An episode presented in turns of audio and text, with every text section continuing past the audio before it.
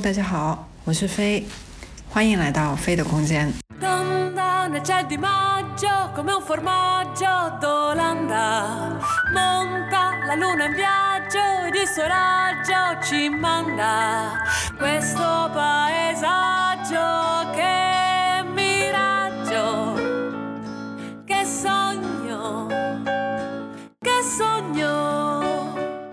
这一期是我的第零期播客。在这一期播客里面，我会介绍一下我自己，还会说一下关于成长的这个话题。那这也是我创立播客的其中一个原因。就关于成长，我有很多话想说，有很多观点，有很多我遇到的人和事，都想表达出来给大家，都想分享一下。那也有可能是我以前是做老师的缘故，特别希望能帮助到别人，哪怕可能只是一个观点，哪怕是一个心情，我也希望能带给到别人某一些东西吧。我和播客的缘分开始于二零二零年年初，二到三月的时候吧，那时候疫情刚爆发，发现有一个这样的媒介，只是用声音去听的。因为以前我都是从其他渠道去听一些网络课程，但后来发现哦，原来音频节目不仅仅是只有课程，还有这样的一种形式，还有一群人在用音频去表达他们的观点。那时候我就听好几期播客，我都特别特别的喜欢，甚至到今天我还是听那几期播客。这几个播客可以说帮我打开了看待世界角度的不同窗口，也可以说是我当时很大的一个心灵慰藉吧。我推荐几个给大家，我自己特别喜欢的，嗯，有得意忘形、Blow Your Mind、日坛公园，还有故事 FM 等等吧，还有其他的我也挺喜欢，但这几个我是基本每一期都会去听的。我可能在搞卫生。可能在洗澡，可能在画画，在走路，很多时候我都会去听。介绍一下我自己吧，我目前还在意大利，在读研究生。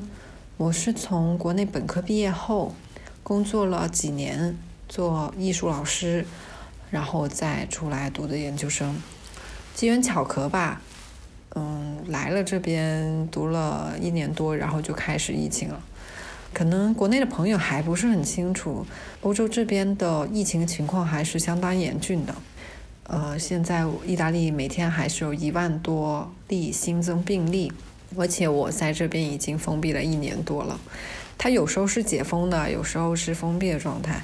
那所以说断断续续的我也被关在家里快一年了。那这期间我也没有回国，一直在这边上网课。学习、看书、拍照，特别特别想念国内，真的特别想念。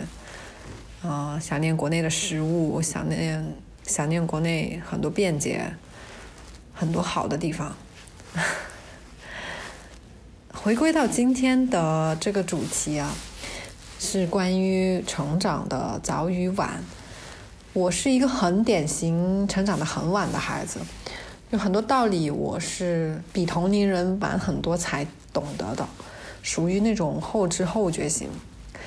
但我父母当初在我很小的时候没有意识到这个问题，他们并不觉得这是一个大问题吧。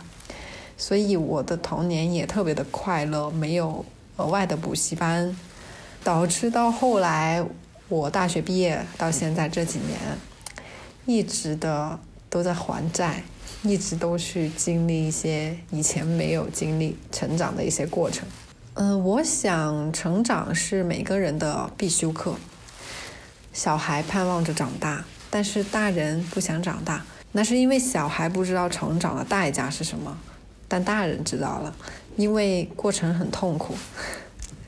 但是我并不觉得这是一件坏的事情，反而我觉得如果一个人的前半生一直过得顺风顺水，一直平步青云，没有接受什么挫折，其实是一件很糟糕的事情。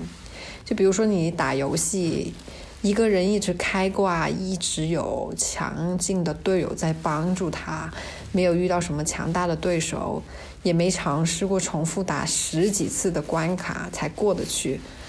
那他的世界里面就会以为哦，一切都是特别的简单，他就不具备去挑战大 boss 的能力。那等他遇到最终极的困难、最终极的对手的时候，那时候已经晚了。到那时候的难度。可能对于他来讲就太大了，他的意志力可能一下子就会被击垮。所以对于年轻人，虽然我自己也算一个年轻人哈，但我对于比如说大学生来讲说，啊，不要太害怕困难。有时候很多困难其实是因为惰性，而且年轻人没有什么可以失去的。我当初出来留学其实已经二十五六了，很多人。都会觉得说你在国内其实工作的挺好的，工资也挺高的，没有过多的生活顾虑。但为什么我会选择出来留学呢？为什么去脱离自己的舒适圈呢？身边很多朋友都会问我这个问题吧。在很多朋友的眼里，我以前可能过得特别的好，但其实我到现在回过头去看，我知道很多东西其实都是假象。很多东西它表面可能特别的美好，表面特别的平静，但内藏的暗涌已经特别的大了。如果没有跳出另外一个维度去看当时的那个环境的话，整个人会有点不清晰吧。所以当时我就毅然决然的辞掉国内几份工作，然后就过来意大利。那事实证明，我跳出舒适圈的这个步子跨的有点大。在这一两年里面，经历了好多好多好多事情，但同时呢，也看过好多好多好多风景，有机会慢慢的分享给大家。而且当我出来国外的时候，我才真的有一刻发现，我原来的世界是非常的小的。我以为的，我以为的东西，其实是，其实是特别的幼稚的。以后吧，以后有机会可以慢慢的分享给大家。那今天的这期播客大概就到这里了，我们第一期再见。Parlano tra loro e tu, letto, letto, letto.